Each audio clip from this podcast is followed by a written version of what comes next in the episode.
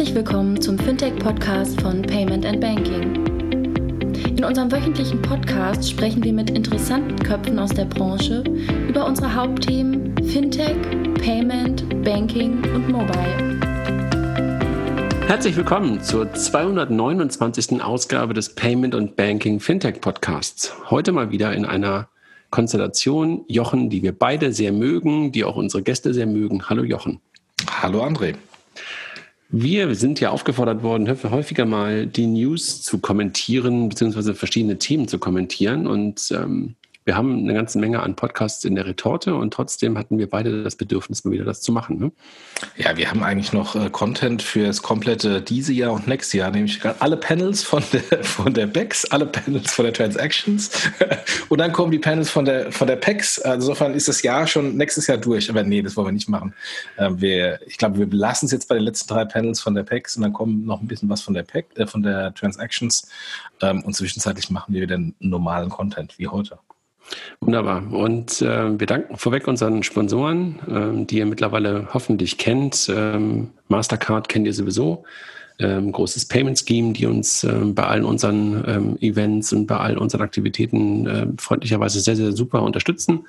Und so happy sind, dass sie übrigens ähm, den Vertrag verlängert haben, was insofern auch wichtig ist, natürlich für uns ähm, als, als Sicherung der Einkommensquelle, damit wir die ganzen Kosten hier abgedeckt haben, aber natürlich auch ähm, Signal an mögliche andere Sponsoren da draußen. Mastercard ist mega happy mit dem Sponsorship, sonst würde es nicht machen. Ja, absolut.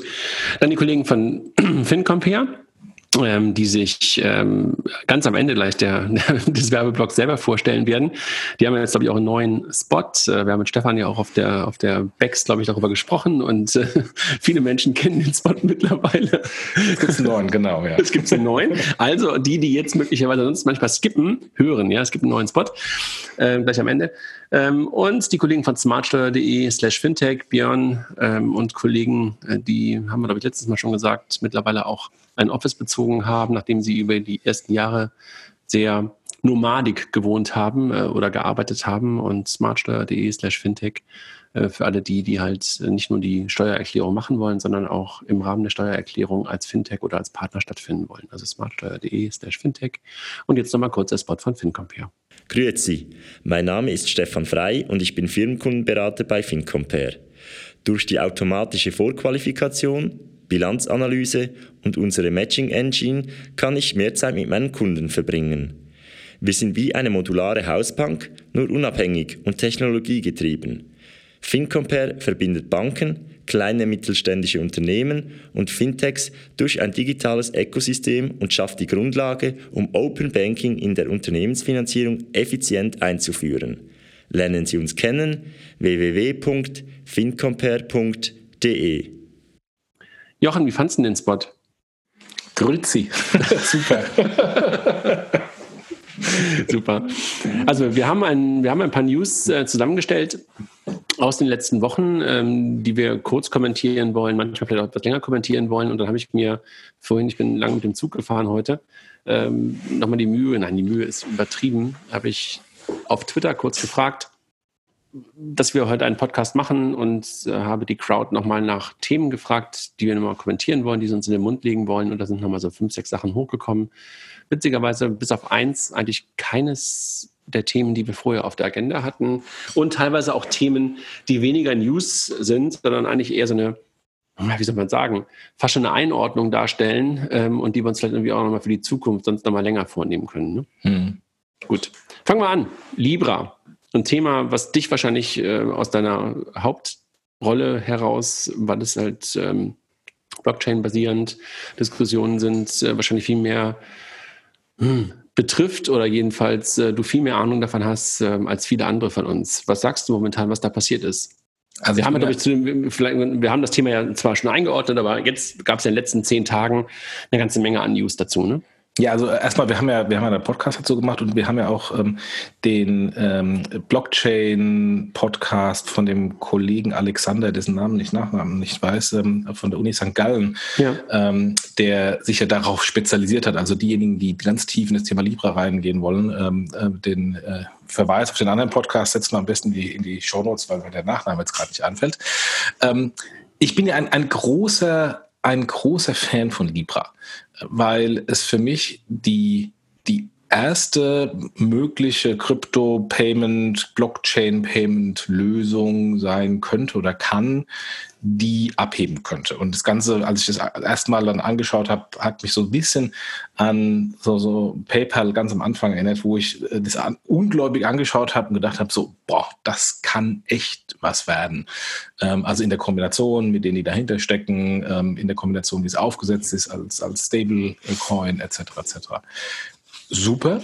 Jetzt ähm, sind ja gab es ja gleich sofort den, den regulatorischen Druck und jetzt sind ja auch einige rausgegangen, Mastercard, Visa, äh, PayPal ist raus ähm, und ich glaube Stripe auch. Mhm, ähm, Stripe auch. Stripe war das Interessante, weil ähm, Stripe oder irgendjemand von Stripe, ich weiß gar nicht wer, hat einen Brief bei Twitter gepostet vom keine Ahnung, ähm, Finanzministerium, vom amerikanischen Finanzministerium. Ich glaube, es war, ich, ich, weiß gar nicht mehr von Nein, ich glaube, ich glaube, es waren ähm, Senatoren, die das Thema hochgenommen haben. Oder also irgendein wichtiger haben. politischer aus dem, Finanz, aus dem Finanzausschuss. Ja, ähm, der äh, mehr oder weniger freundlich signalisiert hat, hört mal zu, Leute, da sind noch so viele Fragen offen und wenn ihr die von ähm, Facebook nicht beantworten könnt, dann würden wir euch doch wirklich, wirklich, wirklich nahelegen, aus dem Thema auszusteigen. Also ein ein unglaublicher politischer Druck auf das Thema und ich glaube, da wird auch Libra auch mehr gemacht, als es tatsächlich ist. Vielleicht nochmal ganz kurz noch einen Hinweis, den ich daraus noch abgelesen habe. Wir würden euch ansonsten auch etwas genauer, wir würden genauer hinschauen bei dem, was ihr heute tut. Genau, genau. also äh, starker Tobak. Ähm, und äh, jetzt haben wir natürlich zu Recht gesagt, na, wie groß ist Libra, wie groß ist unser Investment Libra und pff, gehen wir erst nochmal raus.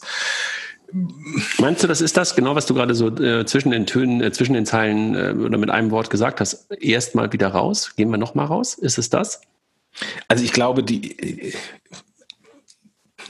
wäre ich jetzt auf der Seite von, von Stripe, ich würde jetzt erstmal sagen, komm, ich nehme mal den Druck raus und gehe erstmal raus, ähm, bleib aber dann trotzdem dem ganzen Thema gewogen und in dem Moment, wo, wo die auch die regulatorischen Probleme gelöst sind, und ich glaube, das ist das größte Problem, was David Marcus äh, jetzt damit machen muss oder die Libra Association machen muss, draußen rumrennen und ähm, mit den Regulatoren die Probleme ähm, adressieren und ähm, inhaltlich und regulatorisch lösen, dass dann dieser, dieser Druck raus ist. Die, die grundlegende Frage, die sich bei mir stellt, ist, kann man den Druck, der ja primär auch kommt, weil das Ganze von Facebook ist ähm, und natürlich da auch in der Vergangenheit ziemlich viel äh, Porzellan zerschlagen wurde, kann man den Druck überhaupt eliminieren oder bleibt der, weil Facebook dahinter steht?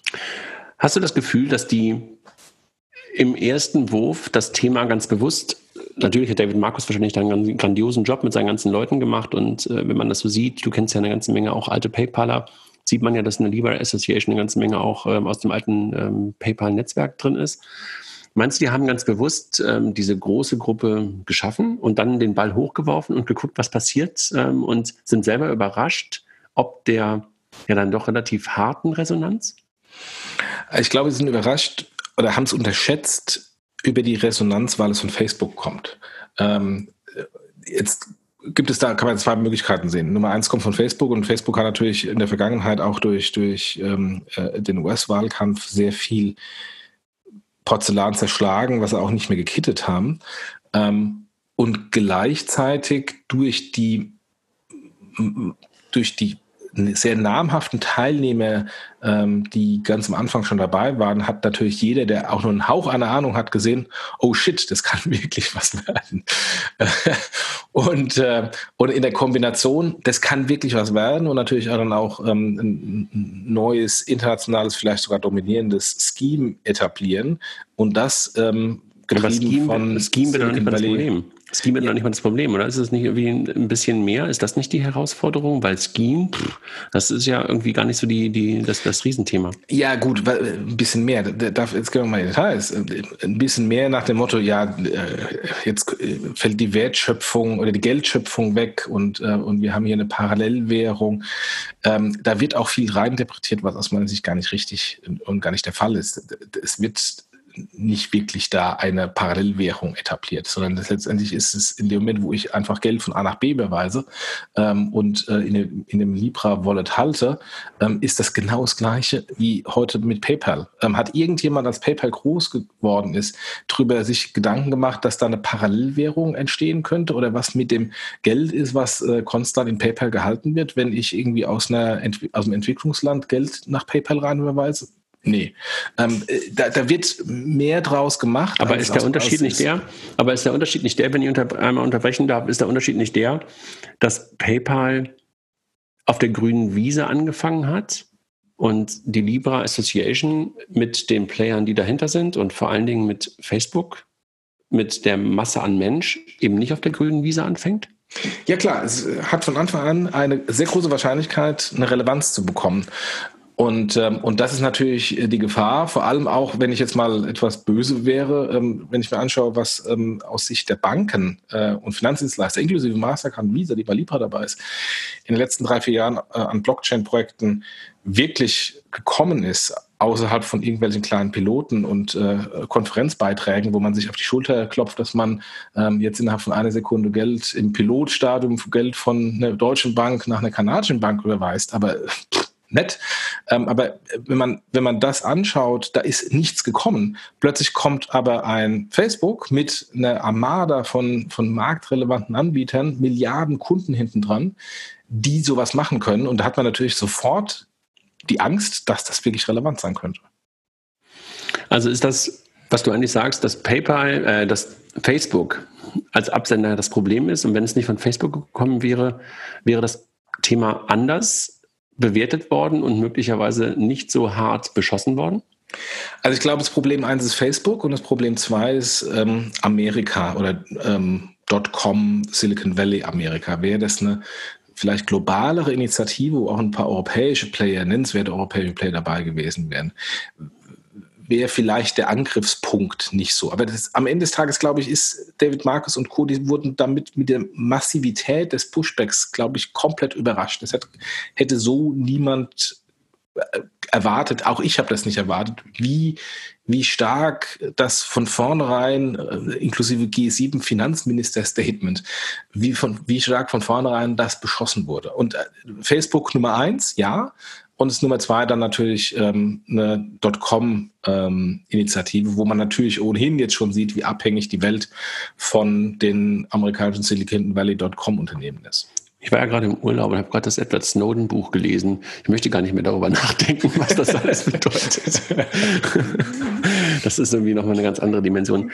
Okay, also das sagst du, das Thema ist nicht tot, aber das Thema ist gerade erstmal mit einem harten Pushback versehen worden, ein Stück weit zurückgeworfen worden. Wie wir ja sehen, David Markus ähm, kämpft ja auch in den ganzen Ausschüssen ähm, des Senats und sowas immer wieder und stellt es vor. Und, und äh, ich glaube, es war jetzt auch letzte Woche die letzte Libra-Sitzung und da sind, glaube ich, auch die Vorsitzenden gewählt worden oder wie so ein, so ein Beirat gewählt worden von den Unternehmen, die jetzt noch dabei sind. Also das Thema ist nicht vorbei, sondern es geht weiter. Das ist auch deine Einschätzung und wir lassen uns mal überraschen, wer dann möglicherweise in der zweiten Runde dann doch wieder dazukommt oder möglicherweise in der dritten Runde dazukommt, ähm, was jetzt passiert. Ja, ja. ja. Gut, dann lass uns mal auf ein viel, viel kleineres Thema kommen, in Deutschland aber mindestens genauso präsent. Äh, was ist denn bei der Commerzbank und bei der Comdirect los?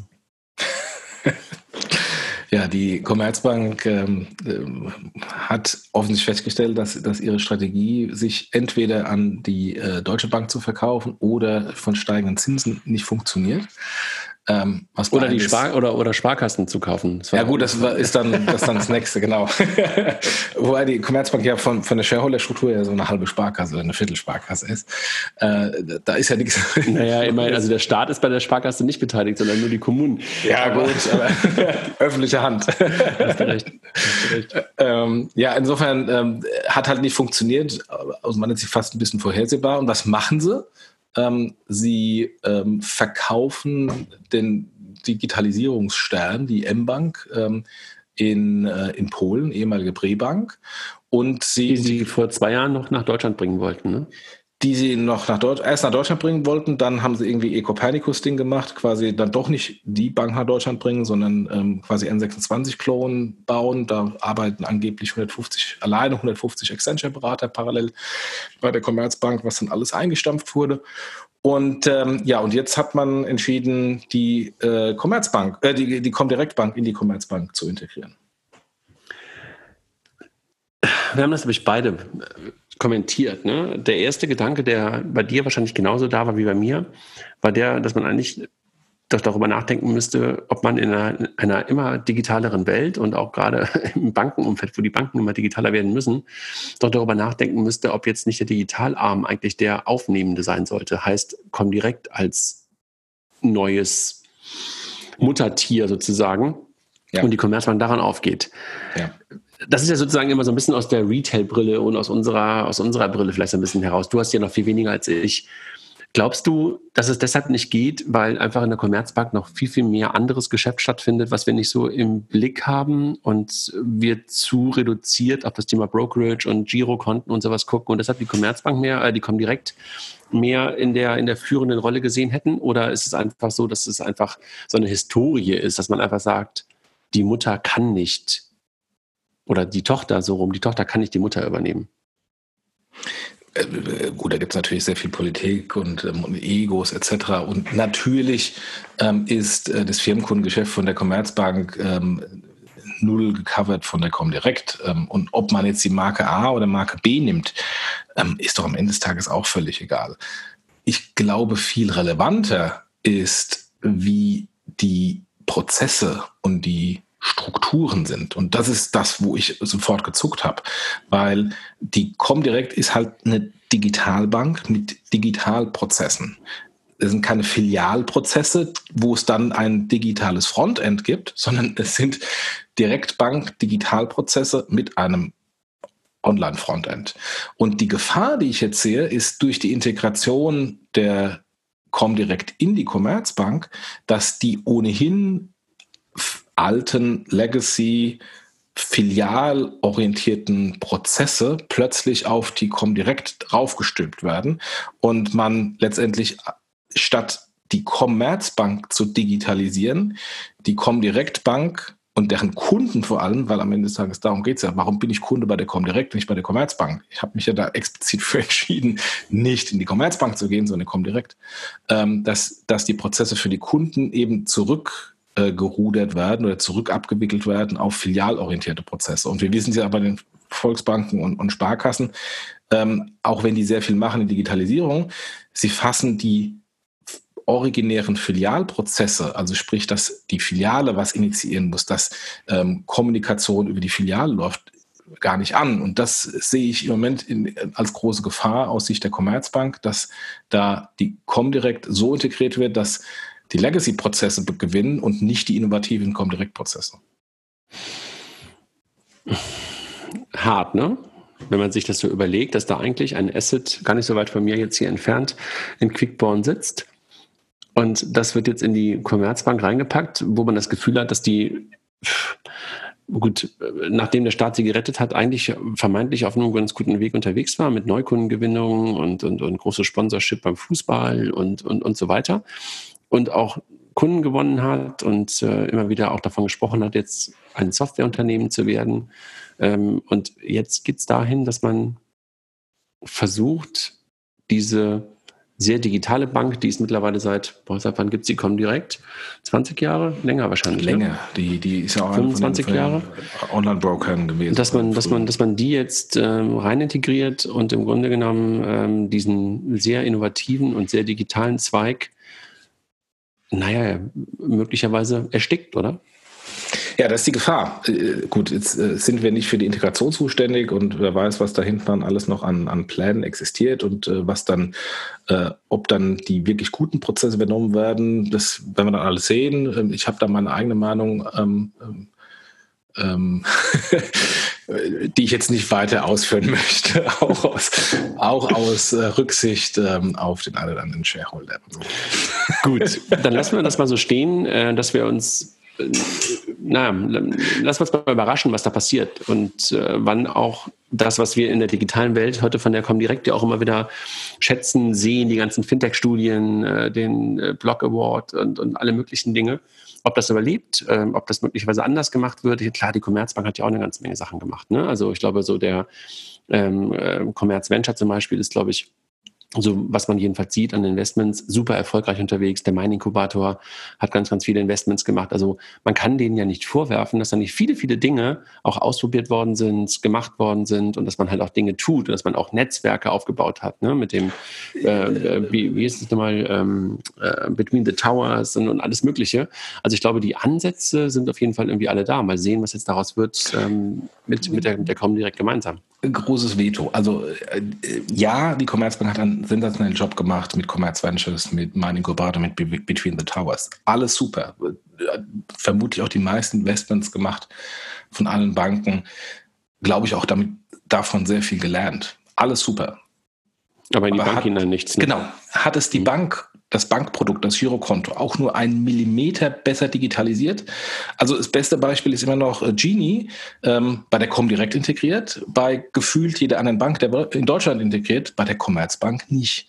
Und ähm, es geht nicht darum, schön zu investieren. Und selbst wenn Commerz Ventures und mein Inkubator ähm, das nächste Unicorn generieren, ähm, vielleicht merkt man das dann in der, in der äh, Bilanz äh, von, von der Commerzbank.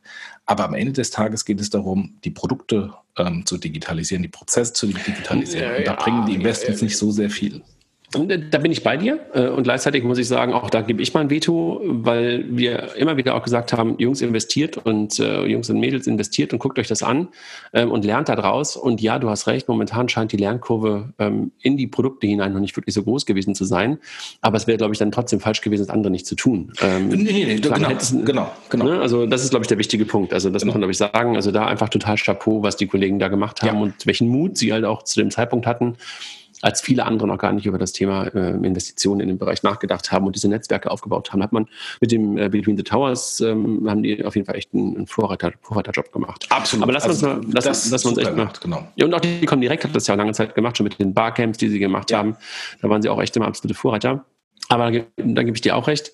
Ähm, die Fintech-Kooperationen, da waren sie auch sehr, sehr früh dabei. Aber letztendlich ähm, hat man auch manchmal das Gefühl gehabt, dass das ein oder andere dann mh, hm, dann äh, gut angefangen, aber dann irgendwie dann doch nicht so richtig geil war. Also Trade Republic ist für mich eines der besten Beispiele, die damals ähm, auf dem Hackathon gewonnen haben, mit der kommen direkt eine lange Kooperation, große Kooperationen vorgestellt haben, gestartet haben und dann irgendwie am langen Arm verhungert sind ähm, und dann sich andere Partner suchen mussten. Aber das ist ein anderes Thema. Ich glaube, da kann man wahrscheinlich irgendwie viele, viele Dinge mal durchgehen. Ähm, aber ja, äh, lassen wir mal da stehen. Ne? Also wir lassen uns überraschen, was da kommt. Ja. Lass uns auf, äh, auf, auf, auf ein Thema gehen, was auch in der Presse in den letzten Tagen und letzten Wochen immer wieder hochgekommen ist, das Thema PSD2. Lass uns das unterteilen nach Payment und nach Banking. Äh, ich glaube, beim Payment ist es relativ einfach. Ne? Also das Thema Strong Customer Authentication kam ja hoch. Ähm, dann gab es äh, das klare Signal aus Bonn von der von der BaFin zu sagen, hey, wir setzen das Thema aus. Bei den Kreditkartenzahlungen, also im, gesamten E-Commerce setzen wir das aus. Und ähm, jetzt gab es, glaube ich, auch eine ähm, EBA-Opinion, ähm, dass man das noch sechs Monate aussetzen kann. Ähm, und dann muss man halt das Thema Strong Customer Authentication machen. Das ist relativ klar jetzt. Ne? Das hat sie einigermaßen geregelt. Oder wie ist dein Eindruck? Ja, äh, ja, ist, ist geregelt. Es kommt ja dann irgendwie, äh, die Frist ja irgendwie bis Ende nächsten Jahres, dass tatsächlich jede Transaktion stark authentifiziert werden muss.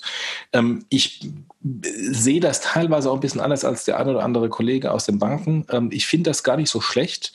Ähm, und, und, die, und natürlich ist die Umsetzung oder die angefangene Umsetzung ähm, jetzt nicht so rund gewesen und natürlich gibt es dann auch vielleicht äh, Conversion-Abbrüche. Aber jetzt kann man davon ausgehen, dass er bis Ende nächsten Jahres ähm, das einigermaßen hinbekommt äh, als Industrie. Und ich glaube, der Fokus sollte viel mehr darauf sein, jetzt nicht irgendwie, wie der ein oder andere Banker selbst auch macht, nach dem Motto, die böse, böse Regulierung hat uns da irgendwie einen Mist eingebrockt.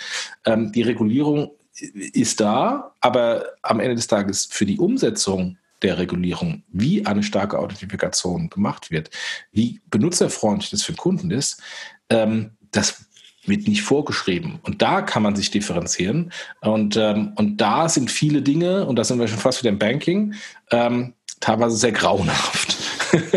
Wie sind, wie sind, wenn man den Schwenk machen Richtung Warte Banking? warte mal, Ja. ein, ein Punkt. Wir, du hast gerade eben schon wieder getrennt zwischen Payment und Banking. Und das ist ein Thema, was ich seit Jahren, ja, seit Jahren, fast Jahrzehnten, seitdem ich in der Industrie bin, nicht verstehe. Ich komme immer aus der Payment-Welt und wir haben auch immer schon mit 3D Secure, das habe ich irgendwie 2001 oder so mit Mastercard Secure Code oder 2002 pilotiert.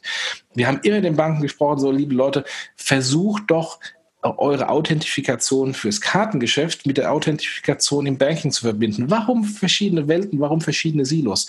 Jetzt sind wir trotz PSD2 ähm, so weit, dass diese Silos immer noch weiterleben. Und das ist das, wo ich mir auch in meinen Kopf greife und so, wie kann das denn sein? So, jetzt können wir zum Banking gehen.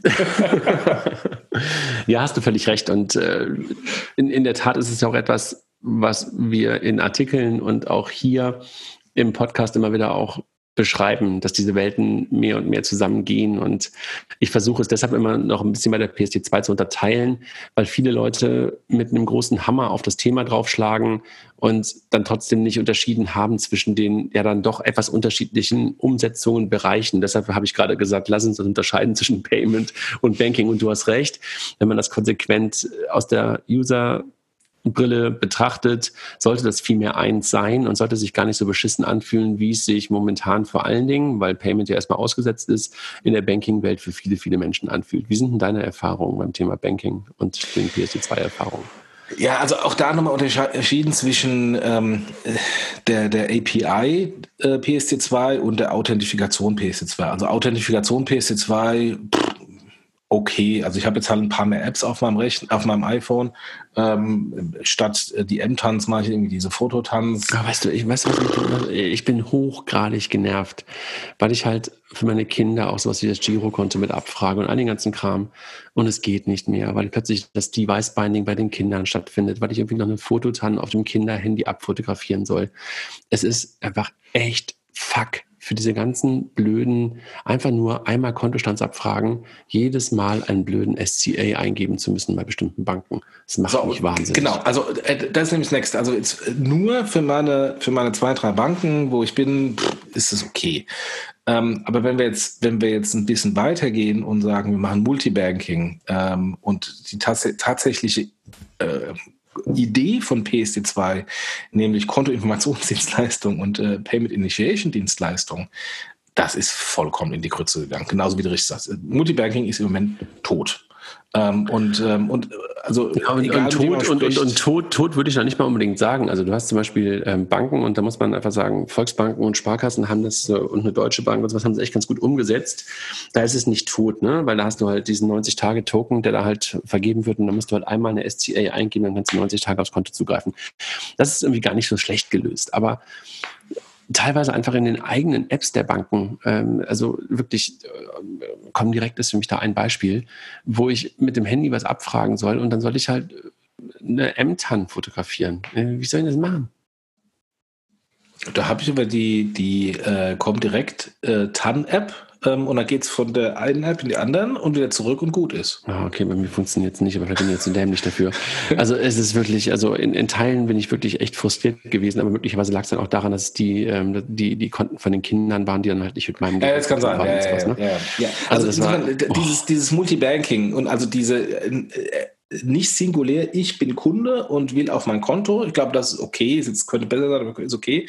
Aber alles, was darüber hinausgeht, also Multibanking, ähm, Verfügungen etc., das ist eine Herausforderung, ja. Wie konnte das passieren? Ich meine, da habe ich natürlich irgendwie auch einen Blick drauf, aber was ist dein Blick darauf? Also wenn du, wenn du so ein bisschen aus der, aus der Perspektive äh, Kunde und Beobachter des Marktes drauf guckst, äh, kannst du dir das erklären, wie das passieren konnte? Aus meiner Sicht zwei Erklärungsgründe ähm, oder zwei Gründe. Grund Nummer eins ist, ähm, das ganze Projekt wurde von vielen halt als Regulierungsprojekt gemacht. Ich meine, PS2 ist eine Regulierung, also wird halt irgendwie wie in der Vergangenheit bei vielen Regulierungssachen es regulierungsmäßig umgesetzt, also Minimal-Ding und das war's, statt sich hinzusetzen und von der Produktseite aus Kundensicht zu sagen, was hat es denn an Auswirkungen. Und angefangen von der Harmonisierung im Payment und Banking, eine authentisch, einheitliche Authentifikation, über eine ähm, ähm, Überlegung, ähm, wenn ich das denn schon mache, warum mache ich es nur für Girokonten und nicht für alles? Ähm, über der, und das ist dann äh, der zweite eigentliche Grund, die Tatsache, dass es eben nicht nur als Regulierungsprojekt gedacht wurde, sondern von vornherein, so hat man zumindest auch viele Statements immer wieder gehört, als Verhinderungsprojekt. Also ich will das alles nicht. Ich will die Datenräuber, wie der äh, Geschäftsführer vom, vom Bankverband gesagt hat. Ich will die Datenräuber gar nicht bei mir ähm, auf die Daten schauen lassen. Und deswegen versuche ich es für die Datenräuber ähm, so schwierig wie möglich zu machen. Dass vielleicht auch bewusst deren Geschäftsmodell nicht mehr so funktioniert, etc. etc. So, und in dieser Melange als ähm, nicht vom Kunden gedacht, nur minimal umgesetzt und noch immer so versucht, das gescheiterte Lobbying dann doch nochmal irgendwie so halb durchzusetzen, das hat dann dazu geführt, wo wir dann jetzt sind, dass dann halt selbst die BaFin einschreiten muss. Ja, da gab es letzte Woche eine Verlautbarung, ne? also von meinen, von meinen ähm, Ex-Kollegen bei, bei ähm, mittlerweile FinLeap Connect, also früher Figo und Fintech Systems und Klarna und FinAPI, die jetzt zusammengesessen haben mit den Bankenverbänden und äh, sich auf einen gemeinsames Statement geeinigt haben. Also man konnte fast lesen, wie schmerzvoll das, glaube ich, teilweise für, für alle war, ähm, dieses zu verabschieden. Ähm, mal, du, du bist ja da bei dem Thema viel, viel enger drin. Mhm. Ähm, äh, du hast ja auch lange jetzt mitbegleitet. Äh, äh, wie siehst du das denn? Was sind das aus deiner Sicht die Probleme, ähm, die dazu geführt haben, dass wir jetzt so sind, wie wir sind? Naja, es gab halt lange Zeit etwas Unklarheit über das Thema SCA und irgendwann kurz bevor dann irgendwann die berühmten RTS dann wirklich auch live gehen sollten, gab es dann nochmal eine ähm, Verlautbarung von der EBA, ähm, dass man das ganze Thema halt ähm, etwas härter sieht, als man das vorher gedacht hat oder viele das interpretiert haben. Und ähm, in der Tat ist es dann so gekommen, dass die eine oder andere Bank gerade in Deutschland davon überrascht war und dann erstmal gesagt, okay, wir müssen jetzt irgendwie umsetzen, wir müssen compliant werden und aus dem, wir müssen compliant werden, dann natürlich erstmal darüber nachgedacht hat, wie können wir es in unseren eigenen Apps bestmöglich für den Kunden umsetzen. Richtig gedacht, ne? natürlich erstmal die größte Zielgruppe, nämlich die Nutzer der eigenen, der eigenen Lösungen. Und insofern äh, merken wir, glaube ich, jetzt, dass sowohl eine DKB, eine Deutsche Bank, ähm, eine Commerzbank und, eine Sparkasse und sowas in ihren eigenen Apps eigentlich ganz gut funktionieren. Mhm. Ähm, aber wir hatten halt eine Historie. Und die Historie bestand aus sowas wie Multibanking, wie du es beschrieben hast, oder halt aus sowas wie einer Datev oder sowas wie einer Lexware, wo du halt auch deine Konten mit verbinden konntest. Und diese Lösungen sind halt durch die Umsetzung, wie sie dann gekommen ist, in Teilen ein bisschen abgehangen worden. Und wahrscheinlich auch völlig natürlich, dass man erstmal darüber nachgedacht hat, wie kriege ich meine eigene Lösung vernünftig gelöst und nicht darüber nachgedacht hat, wie kann, können meine Kunden auch in Lösungen von Dritten vernünftig arbeiten. Das hat man dann irgendwo noch so versucht hinzubekommen, aber halt nicht mit dem absoluten Fokus. Und das ist halt diese Historie, die wir in Deutschland hatten, eben genau diesen, TPP-Zugriff auf die Konten, also dass du als Kunde, ich als Kunde unsere Bankdaten halt auch die ganze Zeit schon in Fremddiensten nutzen konnten, ist halt etwas Einmaliges in Europa. Und das hat jemand bei der EBA nie im Blick gehabt. Und leider haben wir diese Situation äh, nie vernünftig diskutiert auf der Ebene der Banken, der TPPs, der Multi-TPPs und auch einer BaFin und möglicherweise anderen Regulatoren oder Regulatoren ist falsch, die BaFin ist der Regulator, aber Gesetzgebern, also man hat immer gesagt, okay, das und das muss gemacht werden und man hat es eher auf der europäischen Ebene gesehen. Und europaweit, das muss man dann sagen, ist es ja eigentlich für alle erstmal ein Gewinn, was da gerade passiert ist. Nur wir in Deutschland sind halt in Teilen einfach ein bisschen vor Schienenbein getreten, weil die Lösungen, die wir halt seit 20 Jahren, 10 Jahren, 5 Jahren auf dem Markt hatten, plötzlich nicht mehr so funktionierten, wie wir es gewohnt haben, äh, gewohnt waren. Und ähm, das ist, glaube ich, jetzt die Kunst, ähm, dass wir leider diesen Vorsprung, den wir hatten, in Use Cases und auch in Businessmodellen, ähm, die teilweise darauf aufgebaut worden sind, nicht genutzt haben, sondern uns halt eher dem Compliant-Thema genähert haben, bedingt durch kurze Umsetzungsfristen, bedingt durch etwas merkwürdige Auslegungen oder merkwürdige Opinion der EBA, die dann ähm, zu Aktionismus in Deutschland geführt hat. Und das hat dazu geführt, dass wir halt momentan pff, dummerweise halt äh, das, was wir alle gehofft haben, dass da halt gute, gute Lösungen entstehen, so in der Form halt teilweise noch nicht haben. Ich bin dann nicht so skeptisch, dass sich das wieder ändert, dass wir da halt auch auf einen vernünftigen Weg kommen und dieses Schreiben oder diese, wie, wie nennt man das, Stellungnahme, was glaube ich, ne? Die da von der BaFin initiiert. Also das ist ja auch echt, muss man sagen, hart, ne? Eine BaFin sagt, kommt alle an den Tisch und wir einigen uns auf ein gemeinsames Statement. Da muss man eigentlich sagen, das ist ja lächerlich eigentlich. Eigentlich müsste die Industrie ja eigentlich der Treiber von sowas sein und nicht der Regulator. Ne? Ja, gut, also die Industrie sagen, oder Teilindustrie war ja überrascht, dass die BaFin überhaupt was gesagt hat. Naja, aber, aber mal ganz ernst, meine, also äh, muss man schon sagen, also äh, Chapeau und Hut ab vor, ich glaube, Herrn Rösler heißt er, glaube ich. Ja, ne? ja, ja, ja. Also gra grandios zu sagen, so, hey, äh, wir haben hier echt eine Chance am Vorsprung. Das war, glaube ich, auch in dem, in dem Statement jetzt drin lass uns diesen Vorsprung, den wir in Deutschland hatten, vielleicht haben wir noch ein bisschen, auch wirklich nutzen und lass uns Vorreiter sein. Lass uns nicht immer auf Europa gucken an der Stelle, sondern lass uns da halt ähm, mehr tun und mehr machen, gemeinsam mehr machen, als halt in der Regulatorik so vorgegeben ist. Ja. Und ähm, diesen Konsens hätten wir halt vor drei Jahren haben sollen und hätten gemeinsam in die Richtung laufen sollen, dann wären wir nicht vor dieses in das Problem reingelaufen. Wir hatten ja auch einen langen Podcast hier auch mit Stefan und, und Cornelia zu Stefan von, von Fintech Systems und Cornelia von Exfigo und jetzt Findy Connect. Da haben wir das ja alles mal nochmal aufgedröselt. Und dummerweise viele, viele Dinge, die wir in den letzten zwei Jahren ja immer wieder auch angesprochen haben und wo vielleicht viele Leute gesagt haben, hey, worüber reden die denn da, sind ja genauso eingetreten. Ja, also genau dieses Thema Vorsprung nicht genutzt, weniger Daten, äh, sozusagen die Convenience schlechter gemacht, all das ist eingetreten. Hätte man anders machen können, ja. Wir haben gerade eben im äh, Vorgespräch, ähm, das habt ihr, liebe Hörer, nicht mitbekommen, über äh, Portugal gesprochen, weil der André gerade aus dem Urlaub aus Portugal kam. Ähm, und wir von TraxPay haben in Portugal eine kleine Tochtergesellschaft gegründet äh, für Entwicklung, weil es günstig ist, ähm, äh, dort ähm, Entwickler zu gewinnen. Also jetzt nicht vom, vom Gehalt, das auch, aber primär es ähm, schneller geht, Entwickler äh, zu gewinnen. Mittlerweile hat es uns sogar Xing nachgemacht. Die haben jetzt auch äh, in Porto ein Office aufgemacht, auch ein Development Office. Und ich bin ähm, nebenher Geschäftsführer von dieser Entity in äh, Portugal und habe natürlich Banking-Zugang. So, und jetzt das Interessanteste war, äh, ich habe natürlich jetzt im Rahmen des PSC2-Themas ähm, äh, mir angeschaut, wie löst denn die portugiesische Bank das Thema starke Authentifikation? und, und wie compliant ist sie? Und das ist eine der größten portugiesischen Banken, ich möchte den Namen nicht sagen, aber ähm, sehr erstaunlich. Also erstmal ein äh, Login hat sich nichts getan. Das ist der gleiche Benutzername, Passwort, Login, wie ich schon immer hatte. Ähm, keinerlei, keinerlei starke Authentifikation, nix. Also Online-Banking, Benutzername, Passwort, ich bin drin. Ähm, und es war auch nie jetzt irgendwie, dass man mal einen Token abfragt und es dann für 90 Tage gilt. Nein, Benutzername, Passwort, drin.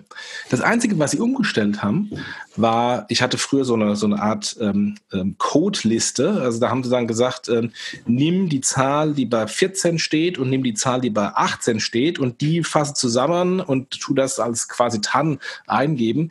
Diese komische Liste wurde ersetzt durch eine M-TAN. das war die einzige Neuerung. Also aus Sicht jetzt eines Nutzers eines portugiesischen Bankkontos ist der Status nach der PSD2 identisch wie der Status in Deutschland vor der PSD2. Und das finde ich dann doch kurios. Und ich glaube jetzt nicht, wie gesagt, das ist eine der größten Banken in Portugal, dass die non-compliant sind. Und äh, in dem Kontext frage ich mich halt immer noch so, ja, ähm, sind wir dann teilweise vielleicht auch wieder ein bisschen über das Ziel hinausgeschossen? Sind wir wieder zu deutsch? Oder was machen die Portugiesen anders? Haben die einen anderen Regulierer? Ähm, also äh, ich finde das in diesem, in diesem Kontext mal jetzt zu schauen, wie das die Portugiesen geändert haben äh, oder umgesetzt haben, sehr spannend.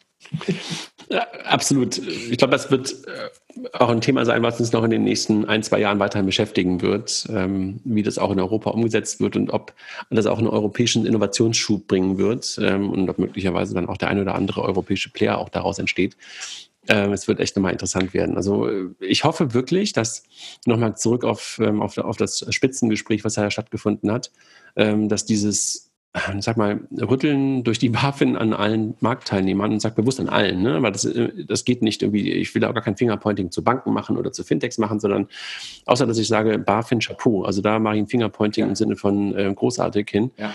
Ähm, alle anderen, äh, das, das muss zusammen geschehen und ähm, das kann zusammen geschehen, es hätte auch schon vor langer Zeit zusammen geschehen können und jetzt muss man einfach aufhören, ähm, dieses Thema weiterhin als Kampf gegeneinander zu sehen, sondern man muss wirklich vernünftige Lösungen bauen und diesen Vorsprung nutzen. Und ähm, da hoffe ich wirklich sehr stark drauf und dran, ähm, dass man da halt einen vernünftigen Schulterschuss hinbekommt.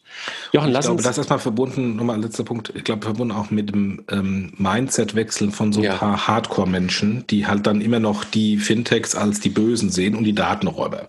Ähm, und wenn das erstmal weg ist, dass man das eben nicht als, das sind die Feinde, sondern die können auch Zusatzgeschäft generieren. Wenn das mal passiert, dann ist alles andere dann, glaube ich, einfach. Lass uns mal kurz auf das Thema Fundings gucken. Darüber haben wir ganz am Anfang, als wir mit den Podcasts mal angefangen haben, sehr häufig gesprochen. Das ist ein bisschen weniger geworden. Das liegt, glaube ich, einfach daran, dass weniger Fintechs mittlerweile entstehen, äh, weil wir nicht mehr diesen Lemming-Effekt der ganzen VCs haben, dass plötzlich jede Woche irgendwas äh, gefundet wird. Die Runden werden größer, aber trotzdem gibt es ähm, auch in den letzten, letzten Wochen noch mal eine ganze Menge an Informationen oder an, an, an Fundings, an Secondaries und dergleichen. Lass uns auf ein paar gucken. Das eine oder andere ist schon, äh, schon etwas länger unterwegs. Ähm, Crossland, kennst du auch, ne? Ja, äh, da ist erst Philipp eingestiegen, was mich wunderte. Ähm, und zeitgleich, weil es ja letztendlich ein Weggehen vom, vom klassischen Company-Builder-Kontext war. Ähm, und, ähm, und dann ist jetzt äh, die Santander Bank eingestiegen und die haben eine relativ große Runde gefahren. Also beeindruckend. Ja, 35 Millionen, glaube ich. Ja. ein bisschen Secondaries, glaube ich, dabei gehabt. Ne? Ein paar Leute sind, glaube ich, rausgegangen, die halt am Anfang dabei waren.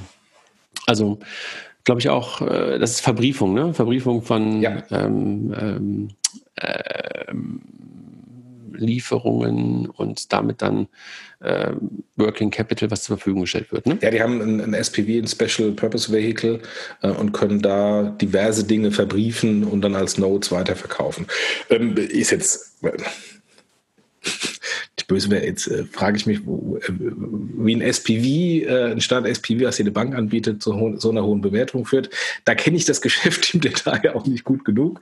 Ähm, aber offensichtlich ähm, ist, da, ist da ein großes Volumen dahinter, sonst äh, hätten sie Finanzierung nicht bekommen. Ja, Glückwunsch nach Berlin. Dann Fullfin. Ähm, kannte ich, habe ich glaube ich irgendwie nie so richtig wahrgenommen, aber ich glaube, die kommen aus dem Umfeld von PayOne, ne? Ich höre den Namen jetzt gerade das erste on. Er, er, erkläre mir. Innovative Wachstumsfinanzierung für E-Commerce-Händler, sozusagen äh, Working Capital für, für Wachstumsfinanzierung für E-Commerce-Händler. Ah, okay. Okay. Ja, ähm, auch gerade nochmal eine Funding-Runde gemacht ähm, und ähm, ich glaube nicht Pay One, sondern Pay On aus dem ah, Pay On. Ja, ja. ja gut, das ganze Working Capital-Thema für, für Online-Händler ist ja, ist ja sowieso ein Riesenthema. Ähm, da äh, hat ja, hat ja äh, PayPal mit angefangen und Amazon äh, mit, mit Merchant Lending, äh, dass sie quasi die Umsätze äh, genutzt haben, äh, um eine, eine, Kreditlinie oder einen Kreditrahmen abzusichern. Das macht jetzt mittlerweile Stripe, das macht mittlerweile auch eine Wirecard, also alle großen äh, PSPs, ähm, Klarna macht es auch, alle großen PSPs und Händler, ähm, äh, im, im Payment-Kontext bieten das ihren Online-Händlern an. Ähm, und das zu einer Beantragung und zu Kosten, die deutlich einfacher und bequemer sind als, als ähm, ein klassischer Kredit, äh, Firmenkundenkredit bei einer klassischen Bank. Genau, jetzt ist eingestiegen ähm, äh, Lakeside und ähm, Hevela Capital. Ähm, und äh, die sind gerade sozusagen in das Thema eingestiegen. Und das ist Nathan Evans und äh, wer ist der Zweite in der Runde? Ähm, Alfred Gruber haben das Ganze gegründet. Und ich meine, das kommt wirklich aus dem, aus dem Pay-On-Umfeld. Glückwunsch darin. Ähm, dann haben wir etwas, äh, was momentan ja auch häufiger passiert ist oder passiert. Die Kollegen von Exporo ähm, sind mehr und mehr ja, sozusagen Nummer eins im Bereich äh, ja, was ist es denn jetzt? Crowd, äh, Crowd Investment ist es ja nicht, aber was, wie, wie, was ist denn der richtige Begriff für Exporo? Äh, Crowd Investment im PropTech-Bereich, um schön Buzzword-Bingo zu verwenden. ja, im nee, Grunde ist es äh, wir haben ja, wir haben ja. Äh, es ist eben nicht Crowd Investment. Ja, ja, nee, so halb. Also ich, wir haben ja, wir haben ja ganz am Anfang mal einen, einen Podcast dazu gemacht, wo ich das mal analysiert habe. Letztendlich geht es darum, ich bin jetzt großer Immobilienentwickler und will will ein Objekt hochziehen und bekommen das natürlich Großteil fremdfinanziert über Banken, brauchen wir trotzdem einen Grundsatz von Eigenkapital. Und das ähm, machen die, wenn, wenn ich ein etablierter äh, Entwickler bin, habe ich das. Ähm, andere machen das teilweise Private Equity, also dass das quasi mit Rangrücktritt ein Darlehen von Private Equity ähm, äh, als Eigenkapital gegenüber der Bank äh, geliefert wird. Ähm, allerdings äh, wird es natürlich entsprechend hoch verzinst und ähm, Exporo ermöglicht ähm, der Crowd ähm, diesen diesen Einsatz ähm, ähm, zu tätigen. Also sprich, ich gehe als, als äh, über Rangrücktritt, Rangrücktritt als, als Darlehensgeber hin, äh, gebe dem Immobilienentwickler weiß ich, 50.000, 100.000, 200.000 Euro, keine Ahnung, was für Summen das sind.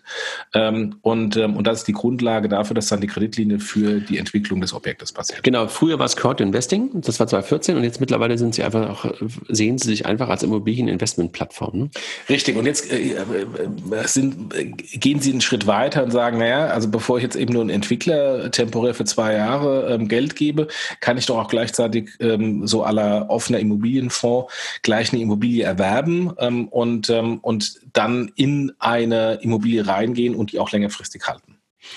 Und jetzt sind die Kollegen zusammengegangen mit Zinsland, das waren, glaube ich, die Nummer zwei oder Nummer drei, auch aus Hamburg. Ähm, und damit etablieren sie sich mehr und mehr als Nummer eins in dem Bereich. Ne? Richtig. Und es passt, äh, wenn wir gleich wieder weitergehen zu Deposit Solutions, die im Grunde das Gleiche gemacht haben, ähm, die im, ähm, im, Festgeldmarktplatz gestartet sind und da damals Savedo von Finlieb übernommen haben. Mhm. und gut, Deposit Solutions und Weltsparen, weiß ich nie, wer da Nummer eins, Nummer zwei war. Ähm, die Kollegen von Finlieb waren auf jeden Fall, äh, Savedo waren auf jeden Fall Nummer drei. Ähm, und jetzt weiß ich gar nicht, auch jetzt in der kombinierten Fusion Deposit Solutions mit, äh, mit Savedo, ob die jetzt weiterhin eins oder zwei sind, wie das mit, mit Weltsparen ist. Wir haben ja auch ein paralleles B2B-Geschäft, deswegen kann man die nicht so genau vergleichen. So oder so, die Deutsche Bank ist eingestiegen und hat zum, zum Einhorn gemacht. Genau, Deposit ähm, ja, aus Hamburg auch. Ähm, Tim, der Gründer, ähm, ja, vermitteln im Grunde genommen Festgelder ähm, von internationalen Banken ähm, ein Konto eröffnet und du kannst halt bei verschiedenen Banken deine Tagesgelder, deine Festgelder anlegen, ohne noch weitere Konten irgendwo, keine Ahnung. Ähm, in Portugal, wo du gerade schon drüber gesprochen hast, in Frankreich, ähm, in Österreich oder halt auch bei anderen Banken in Deutschland aufmachen zu müssen, sondern sie haben halt ein zentrales Konto und dann kannst du halt bei verschiedenen äh, Banken ähm, in Europa sozusagen ein Tagesgeld und ein Festgeld anlegen. Ne? Ja, das ist der Deposit-Deal. Und Deutsche Bank schon lange, glaube ich, der, der größte institutionelle Kunde von den Kollegen und jetzt halt auch mit einem Investment ähm, in Deposit reingegangen. Ich glaube, es war nicht unbedingt so, dass Deposit ähm, Geld gesucht hat, sondern es, glaube ich, eher ein strategisches Investment. Ne? Ja, ja, klar. Zum Thema strategisches Investment auch bei den Kollegen von Barzahlen, ähm, die ja mal irgendwann losgelaufen sind, um in der Tat E-Commerce-Sachen oder E-Commerce-Bestellungen, ähm, die man ähm, online bestellt hat, im Shop bar zahlen zu lassen. Das ist, glaube ich, schon lange nicht mehr das Kerngeschäft von denen. Ne?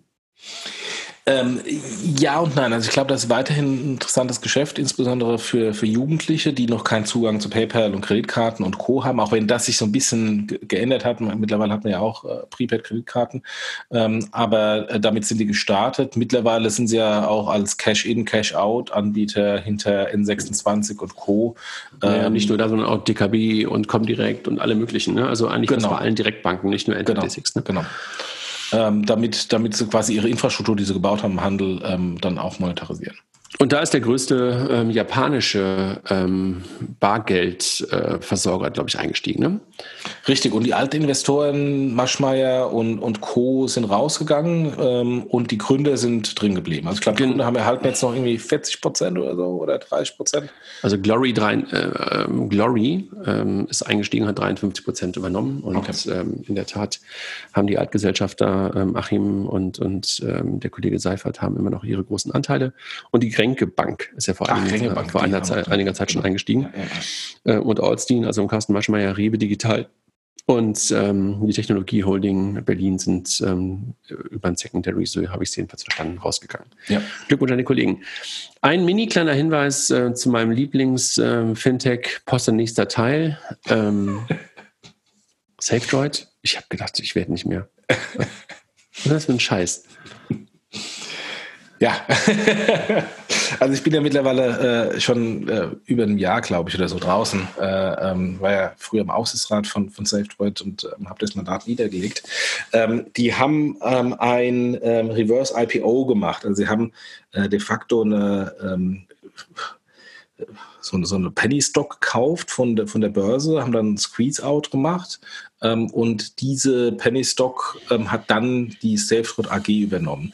Ähm, das ist eigentlich ganz gar nicht so unsmarter Move. Wie so oft. Der Kollege hat ja keine schlechten Ideen. Also viele, viele genau. Dinge sind ja schlau. Schlaue Gedanken, scheiße umgesetzt. Wie äh, das äh, tue ich jetzt mal nicht kommentieren. ähm, und ähm, ja, die Wirecard hat es genauso gemacht. Ähm, und ich glaube, Satoshi Pay hat es auch gemacht, wobei ich hörte jetzt zuletzt, ähm, ähm, und bitte Feedback Feedback, wenn, wenn hier, hier sich jemand besser auskennt, sagt, Toshiba hat wohl irgendwie das doch nicht funktioniert. Die wollten das irgendwie in der London Stock Exchange machen. Okay. Also, lassen wir mal da stehen. Also, da, das war irgendwie die Meldung, sie hatten jetzt einen neuen Eigentümer. Ähm, Quatsch eigentlich. Ne? Ja, es ist ein neuer Eigentümer, aber eigentlich haben sie sozusagen nur einen Move gemacht und haben halt versucht, irgendwo so schnell wie möglich ähm, börsengelistet zu sein. Ne? Richtig, jetzt sind sie börsengelistet unter einem Namen und äh, es gibt wohl irgendwelche Fristen für die ähm, Altaktionäre, also dass sie halt nicht morgen sofort äh, Cash-out machen. Das wird dann interessant, wenn, wenn die Fristen abgelaufen sind, muss man gucken, äh, vor allem wie der Aktienkurs sich bis dahin entwickelt. Ich habe keine Aktien, von daher bin ich da komplett neutral ähm, und kann, kann da mir das anschauen. Ähm, ähm, mal gespannt. Gut, lass uns mal gucken. Wir müssen ein bisschen im Schweinsgalopp durch, weil ich muss gleich Abend essen und äh, die Zeit rennt uns ein bisschen davon und wir haben noch eine ganze Menge Themen hier. N26, gerade ähm, an der einen oder anderen Stelle ähm, hört man, es gibt Probleme von Kunden und auch die jungen Leute laufen ihnen jetzt weg und äh, wie der Support ist scheiße und die Bewertungen sind gefaked. Wie, wie siehst du das? Ja, keine Ahnung. Also was mich bei N26 grundsätzlich nervt, ist, dass so diese, wenn eine Kleinigkeit passiert, das aufgebauscht wird. Da gibt es auch einen tollen Artikel, by the way, in der FAZ, die sagt, wir brauchen mehr N26 in Deutschland. Also die eben das Positive herausstellen und jetzt nicht irgendwie den Fokus auf, da gibt es einen Kunden, der mal vom Haus rebelliert hat und das ist dann sofort eine Schlagzeile. Ähm, keine Ahnung, ob die Dinge gefaked sind, ob äh, die aktuell ein Kundenproblem haben, deswegen aktuell die Bewertung nach unten gehen. Puh, mag sein, keine Ahnung. Ähm, ich gucke aufs Gesamtbild. Das Gesamtbild ist eine geile, geile Story. Haben jetzt irgendwie eine Million Kunden in Frankreich, ähm, haben was geschafft, wovon alle anderen, zumindest deutschen Banken, massiv gescheitert sind. Sprich Jomo, sprich äh, Copernicus bei der Commerzbank, ähm, sprich Digitalbank bei der Deutschen Bank. Ähm, Chapeau, sensationelle Wachstumsstory und die ist natürlich mit Wachstumsproblemen verbunden. Punkt. Was Neues zu XPay?